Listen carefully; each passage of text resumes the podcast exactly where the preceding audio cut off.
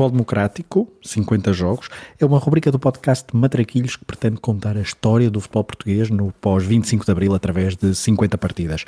Até ao 50 aniversário da Revolução, vamos por ordem cronológica, revisitando jogos e protagonistas que, com as suas histórias, contam a narrativa do futebol democrático. Grândola Vila Morena bola para Portugal, vai Éder, vai Éder, vai Éder, vai Éder, chuta, chuta, chutou! Gol! Gol! Gol!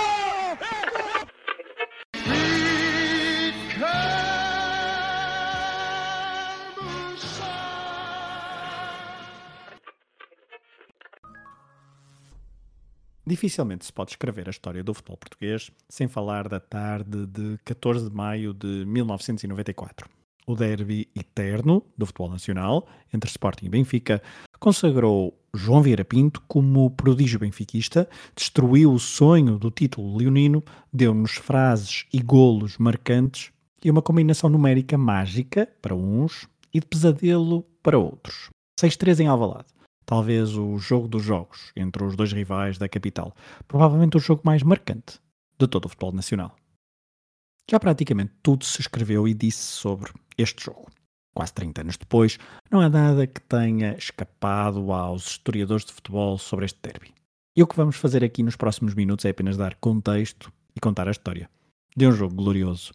E não se pode falar sobre o 6 a 3 sem falar do verão quente de 1993, praticamente 11 meses antes. Sousa Sintra, presidente do Sporting, tentou aproveitar-se da instabilidade financeira e desportiva que havia no Benfica e teve como objetivo desviar craques do rival para Alvalade. Paulo Sousa e Pacheco foram os únicos que, efetivamente, trocaram de camisola. Mas o caso mais mediático acaba por ser o de João Vieira Pinto, o jovem prodígio do futebol nacional que tinha acabado de completar, nesse verão, a sua primeira temporada ao serviço do Benfica, depois de despontar no Bessa e de se ter sagrado bicampeão mundial de júniores com a seleção portuguesa. O avançado benfiquista acabou por resistir ao assédio de Sousa Sintra, voltando atrás na sua decisão já depois de ter aceitado dinheiro e de ter assinado um contrato com o presidente sportinguista. Dessa forma, Jorge de Brito, presidente benfiquista, limitou os danos, perdendo apenas Sousa e Pacheco para o rival da cidade. O Sporting estava numa situação financeira pujante e apostava tudo para matar o jejum de títulos, já que o campeonato escapava desde 1982 e a Taça de Portugal desde 1988. Em 92-93, o Sporting ficara em terceiro no campeonato, na primeira época de Bobby Robson ao comando da equipa. Sousa Sintra continuou a apostar no técnico inglês para 93-94, juntando Paulo Sousa e Pacheco a uma equipa cheia de craques, uns mais jovens que outros. Na defesa, Vujicic, Valks, Nelson ou Paulo Torres. No meio campo, Sherbakov, Peixe, Balakov ou Capucho. No ataque, Figo, Joskoviak e Ordanov, ou cadete. Só havia a incógnita na baliza. Ivkovic saíra no verão e o Sporting contrata dois guarda-redes ao Boa Vista, Costinha e Lemaites, com o português de 20 anos a assumir a titularidade no início da época. O Sporting começou bem a temporada. Nas primeiras oito jornadas, sete vitórias e um empate em Barcelos mas na nona jornada chega à primeira derrota, 2-1 no Bessa, e na jornada seguinte, nova derrota, desta vez em casa, frente ao Futebol do Porto, com um golo da Praxe de Domingos Paciência, em Alvalade. Estamos no final de novembro e estas duas derrotas parecem ir abalar a época, mas os três jogos seguintes dão três vitórias aos Leões. Uma delas é na terceira ronda da Taça UEFA, primeira mão em casa frente ao Casino Salzburgo. Vitória confortável por 2-0. E é esta eliminatória que mudou o rumo da época do Sporting e de muitos outros clubes, mas isso fica para outros episódios. A verdade é que o Sporting vai à Áustria e perde por 3-0, sendo eliminado da prova europeia. No avião de regresso, Sousa Sintra despede Bobby Robson, porque já tem uma carta na manga. Carlos Queiroz, que falhara a qualificação para o Mundial 94 ao serviço da seleção portuguesa, é um namoro antigo do clube leonino e é em dezembro de 1993 que finalmente chega a Alvalade recebe a equipa no primeiro lugar do campeonato, em igualdade pontual com Benfica e Porto, e vai encontrar alguns craques com quem fora campeão mundial: Paulo Torres, Figo, Peixe e Capucho. O segundo jogo de Queiroz é na Luz, onde perde por 2-1. Mas esta derrota não abala o trabalho inicial do novo treinador do Sporting, porque seguiram-se 19 jogos sem derrotas, até que chega o mês de maio, de 1994. Nas Antas, o Sporting perde por 2-0 num jogo polémico, com duas expulsões para os verde e brancos, e onde Queiroz deixou no balneário ao intervalo Paulo Sousa. O Sporting até recuperou bem desse desaire e antes de defrontar o Benfica em casa foi a Aveiro golear o Beira-Mar por 4-0. Assim, antes do jogo da trigésima jornada, o Sporting estava em segundo, com 46 pontos, a 1 do Benfica e com mais 2 do que o Porto, já nesta altura treinado por Bobby Robson. Portanto, com 5 jogos por disputar, tudo estava em aberto na luta pelo título e o jogo em Alvalade entre Sporting e Benfica seria importantíssimo para as contas finais. E recordemos que a vitória só valia ainda 2 pontos. Já o Benfica tinha demorado a entrar na época 93-94. Depois do verão quente, Tony continuou como treinador principal, ele que na época anterior tinha substituído Tomislav Ivic ainda no primeiro terço de 92-93. Mas o clube encarnado voltara a falhar o campeonato, com o Porto de Carlos Alberto Silva a conseguir o bicampeonato. Por isso, para 93-94 tínhamos o Sporting a tentar quebrar um jejum histórico, o Porto na perseguição ao inédito tricampeonato e o Benfica a tentar evitar ficar pelo terceiro ano consecutivo sem vencer o título nacional algo raro na história do clube e que tinha acontecido pela última vez no período 78-81. Se o Sporting tinha uma equipa muito talentosa, o Benfica não ficava atrás. Na defesa, os jovens portugueses Helder Cristóvão e Abel Xavier jogavam ao lado dos já veteranos Carlos Moser e António Veloso, para além do russo Kulkov. No meio-campo, os nomes mais sonantes eram os de Stefan Schwarz, Rui Costa e Vítor Paneira. No ataque, João Vieira Pinto era a estrela emergente ao lado dos já trintões Rui Águas, César Brito e Isaías, havendo ainda espaço para Ailton e Sergei Yuran. Um ataque poderoso que contrastava com a qualidade na baliza. À semelhança do Sporting, Neno e Silvino, com 32 e 35 anos, não davam muita tranquilidade aos adeptos. Nos três primeiros jogos do campeonato, o Benfica somou três empates, fazendo soar alguns alarmes, mas Tony conseguiu estabilizar a equipa. Foi avançando na Taça das Taças e no campeonato a maior parte dos jogos foram vitórias tranquilas, com exceção para a debacle em Setúbal, perdendo por 5-2 frente ao Vitória. Ainda antes do jogo com o Sporting, o Benfica disputou mais uma meia-final europeia, muito mal perdida para o Parma de Nevio Scala. Depois de vencer na luz por 2-1, na Emília-Romanha o Benfica cedo se viu reduzido a 10 por expulsão de Moser e o gol de Cincini à entrada do último quarto hora de jogo impediu nova final europeia para o Benfica. E é assim que ambas as equipas chegam ao jogo da trigésima jornada, com o Benfica com mais um ponto que o Sporting, mas, como é timbre nestes jogos, sem um favorito claro à partida para o duelo entre ambos. Aliás, depois da derrota em Itália, o Benfica empatou em casa com o Estrela da Amadora, no jogo imediatamente anterior à partida em Alvalade, colocando algumas dúvidas sobre a capacidade do Benfica a ganhar jogos nesta fase decisiva da época. O estádio de Alvalade encheu, como era habitual para estes jogos. Uma tarde chuvosa de maio em Lisboa havia um jogo de antologia que marcou gerações e levou um jogador a uma categoria de menino de ouro, crucificou um treinador e deu um título ao Benfica que seria chorado e lembrado durante muitos anos. Na última vez que o Benfica tinha sido campeão, em 90-91, os encarnados também foram jogar na casa do principal rival a cinco jornadas do fim. Foi a 28 de abril de 1991 que César Brito virou lenda benfiquista ao bizar nas antas, dando um passo quase decisivo para o título dessa época. Uma vitória que os benfiquistas demoraram mais de 14 anos a imitar para o campeonato, na casa do Futebol Clube do Porto. Desta vez, em 1994, César Brito poderia apenas ser um motivador. Já não era personagem principal deste Benfica. Havia outros craques. E se nas Antas o herói foi o avançado português natural da Covilhã, três anos depois, o menino do bairro do Falcão, por acaso situado bem perto das Antas, entrou na história do Benfica e do futebol português. No entanto, o Sporting Começou muito bem a partida, pressionante, endiabrado, com fome de vitória. Era esse o resultado essencial para sonhar com o fim do jejum e ao minuto 8 Jorge Cadete fez de cabeça o 1-0 após um excelente canto marcado pelo genial pé esquerdo de Balakov. Alvalade, debaixo da chuva, veio abaixo, pressentindo que aquela seria a tarde dos jogadores leoninos. Só que não sabiam que João Vieira Pinto tinha acordado nesse dia com a poção mágica do futebol arte. À passagem da meia hora de jogo e numa altura em que o Benfica não conseguia criar perigo e praticamente se limitava a travar as investidas ofensivas do Sporting, aparece o gênio do miúdo loiro com a camisola 8 nas costas. João Pinto. Ailton para desmarcar. João Pinto. Pensou de primeira. Os bolas, João Pinto. 1 para 2. Vai rematar. Gol! Um grande gol do Benfica. Grande gol. João Pinto, um monumento no estádio da Balá. João Pinto, tal talento a vir ao de cima. Um grande golo de João Pinto. De facto, um espetacular golo do Internacional ao serviço do Benfica.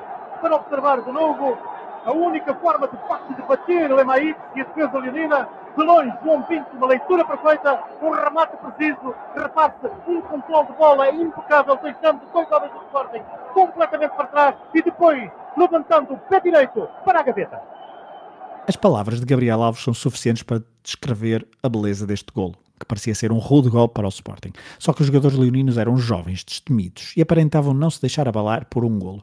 Cinco minutos depois, novamente a bola parada, o Sporting colocava-se em vantagem. Livre do lado direito do ataque, área, uma espécie de canto de mangas arregaçadas cobrado por Balakov, para o centro da baliza onde um atarantado Neno se deixou enganar por Luís Figo, que de cabeça fez o 2 a 1.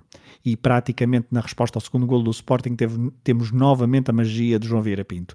Pedimos novamente a ajuda de Gabriel Alves e José Eduardo. Carlos Moza. Zé. João Pinto. Ainda João Pinto, ficando com esta bola. Tem paneira para o apoio, tem Ailton do lado contrário. Ainda boa, João Pinto, tem segundos, pode tirar. Gol! Grande gol, João Pinto. Espetacular, Derby. 2-2. João Pinto para a igualdade. Grande exibição do bicampeão do mundo, João Pinto. Sporting 2, João Pinto 2. João Pinto, de facto, a estabelecer a diferença no espetáculo. Isto em termos de Benfica. É o único jogador que, de facto, tem voado alto na equipa encarnada. Repare, o slalom de João Pinto. Bateu ali Assis e depois do seu pé direito, cruzado, fora do alcance de Lemaís. Ainda antes do intervalo, o número 8 benfiquista voltou a marcar. Ao minuto dos 45, jogada de bola parada executada de forma estudada, com a Ailton a centrar do lado direito, Isaías a aparecer de cabeça ao segundo poste e João Vieira Pinto, sozinho na pequena área, a fazer de cabeça o hat-trick. O Sporting estava pela primeira vez em desvantagem no marcador e era dessa forma que ia para intervalo, com o estádio José de Alvalade a assistir ao show de JVP. Ele próprio algo incrédulo com o que estava a fazer, a julgar pelos gestos nos festejos do terceiro golo. E ao intervalo, uma decisão que entra na história do futebol português. Carlos Queiroz decide tirar o defesa esquerdo Paulo Torres e entra Pacheco, um extremo ofensivo que tinha trocado a luz por Alvalade no verão anterior. Uma decisão inexplicável e muito bem aproveitada pelo Benfica. Ao minuto 48, os encarnados chegam ao 4-2, numa jogada efetuada pelo seu lado direito, completamente desguarnecido defensivamente por parte do Sporting. Vítor Paneira arrancou pela linha, centrou e João Vieira Pinto fez uma assistência sem tocar na bola, deixando que esta continuasse para Isaías, à entrada da área e melhor posicionado para fazer o golo. 4-2, início da segunda parte, e o Sporting estava completamente aos papéis no jogo, tanto que nos 10 minutos seguintes o Benfica resolveu explorar o lado esquerdo da defesa leonina até à exaustão. E depois de vários lados perigosos, ao minuto 57 Isaías bisou na partida, a passe de João Vieira Pinto, após jogada genial pela direita. Estava feito o 5-2, praticamente o checkmate na partida, e Gabriel Alves, no calor do momento, ao narrar a partida para a RTP, percebeu claramente o que se estava a passar e sentenciou desta forma a decisão do treinador do Sporting ao intervalo. Portanto, impedindo o Sporting de manobrar e articular tão bem a sua dinâmica atacante a partir desta zona do terreno. Marcelo estava perto, viu ele lance.